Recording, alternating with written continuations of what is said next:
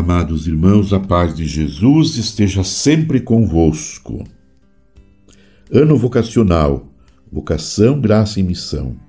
Corações ardentes, pés a caminho. Terceiro ano vocacional na Igreja do Brasil.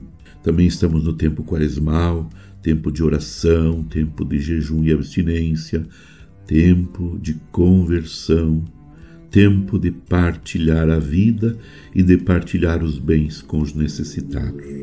Tempo também de viver o tema da campanha da fraternidade, fraternidade e fome, com o seu lema: Dai-lhes vós mesmos de comer. Tudo isto em vista da nossa conversão, em vista da nossa santificação, em vista da comunhão eclesial.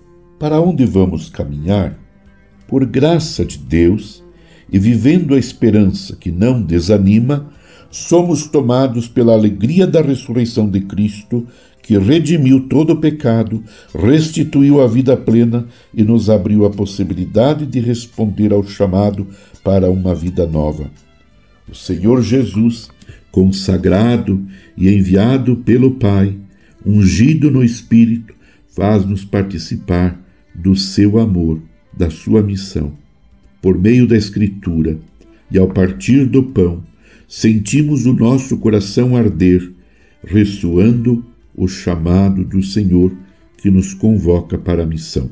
Ao respondermos sim a essa convocação, tomamos o caminho para a comunidade, onde a nossa vida se torna uma oferta viva, testemunho concreto de disponibilidade e humilde generosidade.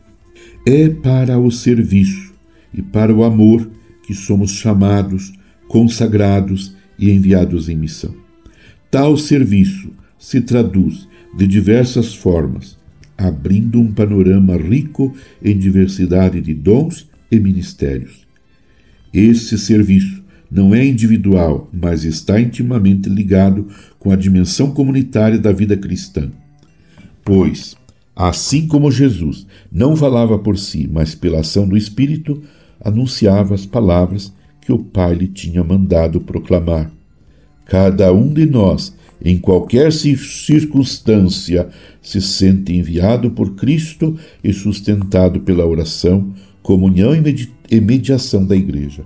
Por isso, caminhar para a comunidade, para a missão, significa seguir radicalmente o exemplo de Cristo ponto de partida e de chegada de toda a vocação. Amado irmão, amada irmã, permaneçamos unidos com Maria, a mãe de Jesus. Abençoe-vos Deus Todo-Poderoso, Pai e Filho e Espírito Santo.